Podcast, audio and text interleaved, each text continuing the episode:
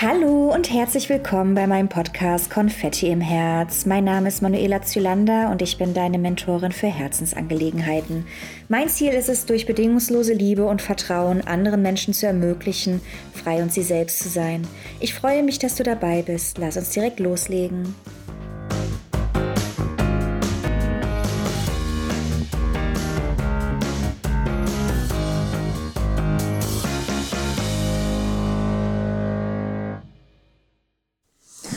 Herzlich willkommen zu einer neuen Folge von meinem Podcast Konfetti im Herz, eure Mentoren für Herzensangelegenheiten. Heute werden wir auf der Suche nach der Zufriedenheit gehen, uns damit beschäftigen, warum sind Menschen unzufrieden, was passiert mit uns, dass wir unglücklich sind und uns nicht für andere Menschen freuen können, sondern selbst nur eine innere Leere spüren. Mit all diesen Fragen beschäftigen wir uns und ich freue mich, dass du wieder dabei bist. Was geht in den Menschen vor? Diese Frage beschäftigt mich schon länger. Immer wieder, wenn ich mich in der Vergangenheit, mich jemand schlecht behandelt hat, habe ich mich gefragt, was geht in dieser Person vor? Ich habe mich gefragt, warum er so handelt und was in seinem Leben passiert ist, dass er sich das Recht rausnimmt, mit anderen verletzend und hässlich umzugehen, wodurch man selbst ein für sich negatives Gefühl entwickelt. Man bekommt sozusagen ein Tropfen Gift in sein klares, reines, sauberes Wasser, Gift für seine Seele. Ich denke, wir müssen selbst bei uns erstmal anfangen und an uns selbst arbeiten, um bei anderen Menschen etwas bewirken und auslösen zu können. Lass uns zusammen diesen Gedanken und Gefühlen auf den Grund gehen. Also ich bin vor mittlerweile acht Jahren im Herbst 2013 nach Berlin gekommen. Ich habe meine Zelte hierhin verschlagen und ich bin bis dahin aber auch schon wenig in Deutschland rumgekommen weil ich in der Hotellerie gearbeitet habe und dadurch war ich sehr flexibel, was meinen Arbeitsort anging. Sie hat meinen Weg angefangen, als ich mit 18 entschieden habe, so, ich ziehe jetzt aus, ich mache jetzt meine Ausbildung, ich ziehe aus meinem kleinen süßen Dorf mit 13.000 Einwohnern weg. Ich breche aus und ziehe auf in die beeindruckende Stadt Köln und habe mir dann dort eine kleine Wohnung gesucht, bin umgezogen und so konnte ich erstmals Großstadtluft schnuppern und war trotzdem in Reichweite meiner Familie im Bergischen Land. So, und ich habe dann in meiner Herzensstadt Köln wunderschöne drei Jahre meiner Ausbildung verbracht. Ich habe hier, wie auch in meinem Dorf, viele herzensgute und freundliche Menschen treffen dürfen, die eine Menge Spaß in ihrem Leben haben. Man spürte richtig die Lebensfreude, die sie verkörpern. Ja, am auffallendsten fand ich eigentlich ihre unvoreingenommene, weltoffene und wohlwollenden Charakterzüge und dass eigentlich jeder mit offenen Armen und guter Laune willkommen geheißen wurde. Also egal, wo man dort war, die Leute haben sich gefreut, dich zu sehen und dich dazu eingeladen, dabei zu sein. Und da geht's halt auch schon los, wo ich denke, es kommt auf die richtige Lebenseinstellung an. Ich meine, es ist ja kein Wunder. Ich habe stets gute Laune und äh, mein Lächeln ist quasi im Gesicht festgetackert, weil ich immer so herzensgute Menschen um mich hatte. Das, was die an positiver Energie ausstrahlen, das färbt natürlich auf einen selbst auch ab. Und ich kannte es auch gar nicht anders aus meiner Heimat. Dort war es auch so, die Leute waren freundlich und hilfsbereich und, und zuvorkommend.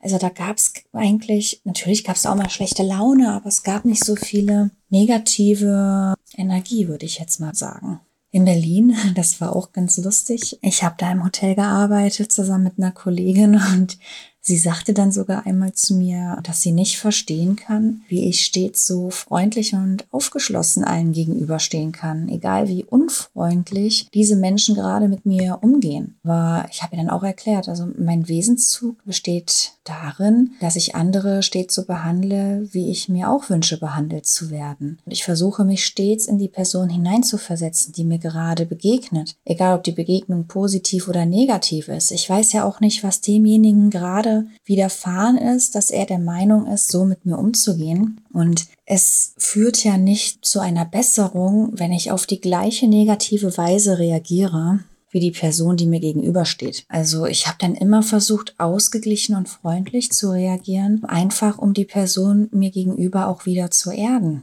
Und einfach auf dem gleichen Augenniveau miteinander umzugehen. Manche halten das vielleicht für naiv, aber ich habe die Erfahrung gemacht, dass ich so stets für mich den besten Weg gehe und dadurch ich selbst sein kann. Selbstverständlich habe ich mit dieser Lebenseinstellung auch einige schlechte Erfahrungen gemacht, aber auch an diesen Erfahrungen bin ich gewachsen. Ab und an hat es mir halt auch in so einer Situation, die erstmal negativ war, geholfen, wenn ich kurz mein Gegenüber gespiegelt habe. Das habe ich allerdings nie bei Kunden gemacht. Das habe ich dann bei Arbeitskollegen, Freunden, Bekannten gemacht, um ihn einfach begreiflich zu machen, wie es sich anfühlt, wenn man so mit einem Menschen umgeht, wie er es selbst gerade macht. Und ich muss sagen, ich war da ziemlich oft verwundert, wie ich aus dieser Situation herausgegangen bin, weil das liegt einfach daran, dass viele Menschen daraufhin richtig freundlich mit mir umgegangen sind und auch zurückgerudert sind mit ihrer unfreundlichen Art und Weise. Sie erklärten mir dann halt auch oft, dass sie es gar nicht so gemeint haben, wie es vielleicht angekommen ist. Manchmal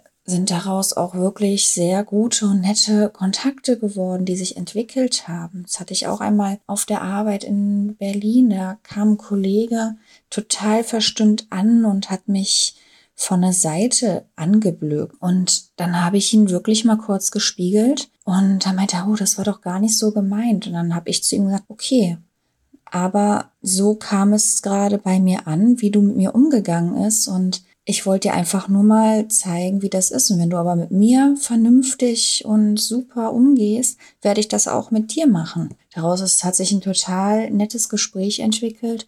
Und ich habe einen richtig guten Draht zu diesen Menschen danach gehabt. Wir haben wirklich richtig gut zusammengearbeitet und konnten offen miteinander reden. Und ich glaube halt auch vom tiefsten Herzen, als ich noch in Köln gelebt habe, auch hier jetzt, aber gerade in Köln, zu der damaligen Zeit, ich habe so viele glückliche Menschen kennenlernen dürfen, die ein zufriedenes Leben führen. Und ich bin damals auch mit meinen Anfang 20 davon ausgegangen, dass jeder diese Zufriedenheit gerade hier in Deutschland hat, dass das überall so herrschen muss. Na klar, haben auch glückliche Menschen auch mal einen schlechten Tag, aber ich hatte immer das Gefühl, dass meine Mitmenschen um mich herum dankbar für das sind, was sie im Leben haben und das auch ausstrahlen.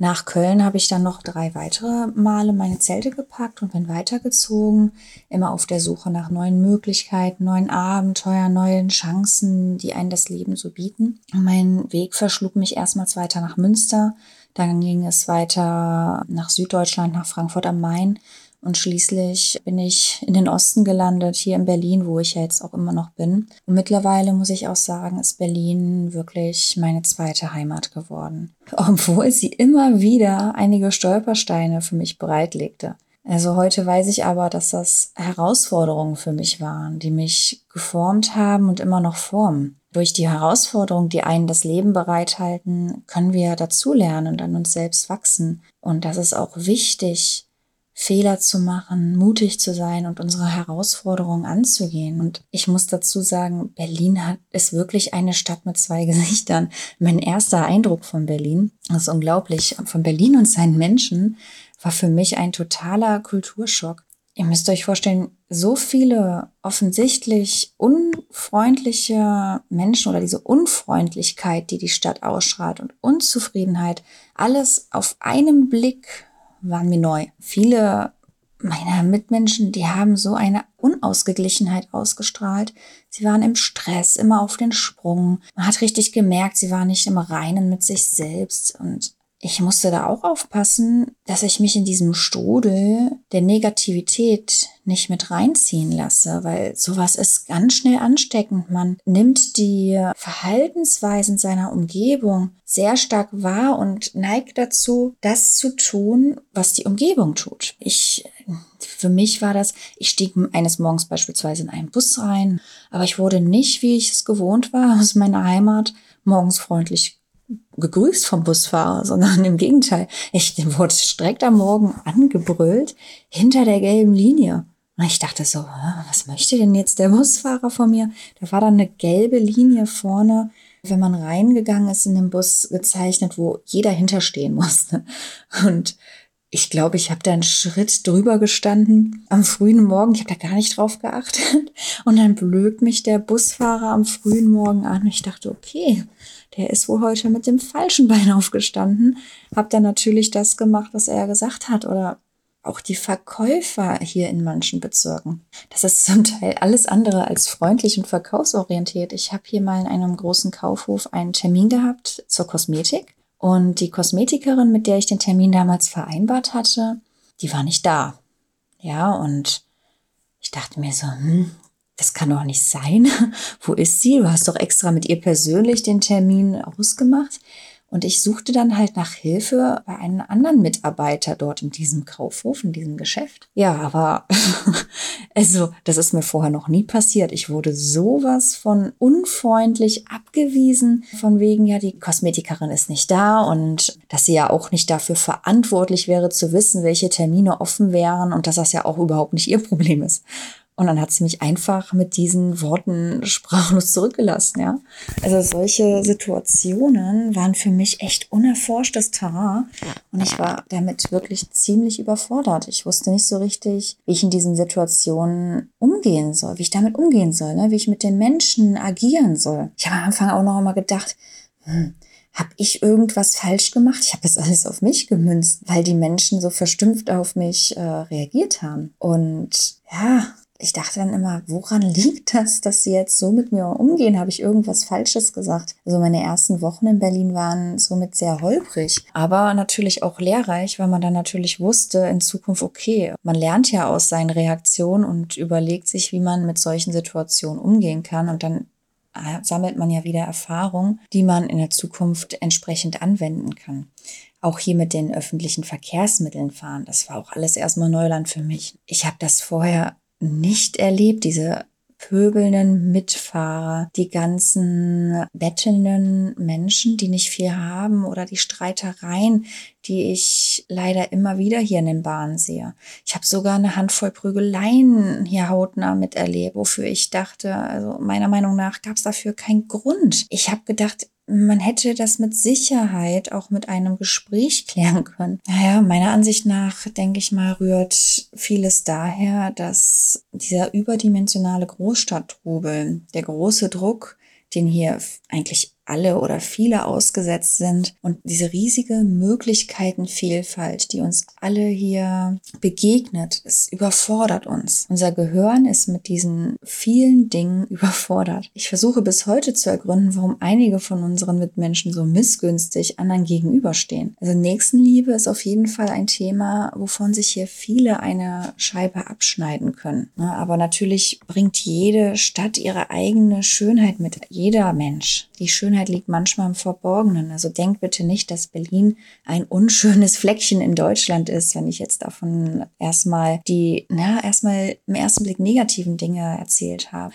Es ist nicht so, dass das eine Stadt ist, wo man nicht leben möchte. Das stimmt gewiss nicht. Also ich habe hier auch viele großartige Menschen kennengelernt, die ich in meinem Leben nicht mehr missen möchte und viele wunderschöne Orte in Berlin entdeckt. Sicherlich werde ich hier auch noch viele weitere schöne Ecken in Berlin entdecken und erkunden. Ich würde hier nicht sieben Jahre oder nee, sind ja sogar schon fast acht Jahre in Berlin wohnen, wenn Berlin nicht auch tolle Seiten zu bieten hat.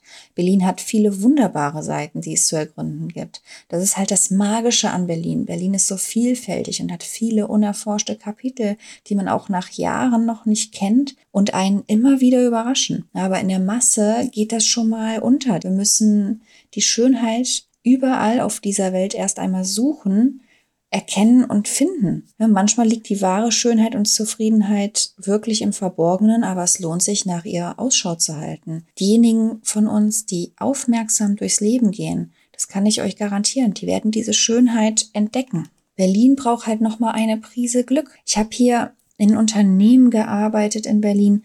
Das ist unglaublich. Da haben es viele Kollegen noch nicht einmal für nötig erachtet, einen zurückzugrüßen, geschweige denn, wenn man einen guten Morgen gewünscht hat, dass da eine Reaktion kam. Und ich hatte hier ein Hotel, da stand es an der Tagesordnung, zum Schichtwechsel vom Chef angebrüllt zu werden und zu hören, dass ich und mein Team komplett inkompetent sein. Das alles hat mir gezeigt und zeigt mir, dass hier eine große Unzufriedenheit mit sich selbst und seinem Umfeld herrscht und dass die Menschen eine große Portion Glück in ihrem Leben vertragen können. Es wird mit Sicherheit nicht nur in Berlin so sein, das wird in vielen Ecken Deutschlands so sein. Das wird mit Sicherheit auch in Köln so sein, aber in Köln ist es mir damals nie bewusst so aufgefallen. Und ich glaube halt, dass in so großen Städten wie in Berlin die Menschen erschlagen werden. Sie werden erschlagen von zu viel Konsum, zu vielen Möglichkeiten, zu viel Stress und zu viel Lärm. Dabei können wir die Übersicht für das Wesentliche im Leben verlieren. Die Frage dreht sich allzu oft darum, was besitzen meine Nachbarn, meine Kollegen oder meine Freunde und was besitze ich noch nicht? Wenn ich die Sache X besitze, werde ich glücklicher sein. Warum wurde mein Kollege befördert und ich nicht? Bei uns dreht sich alles viel zu viel um Neid, Eifersucht und Konsum der uns vermeintlich glücklich machen könnte. Also wir haben aufgehört, uns für andere zu freuen, für andere einzusetzen und übersehen viel zu leicht, was wir selbst schon alles besitzen und erreicht haben und wofür wir wirklich dankbar und glücklich sein können.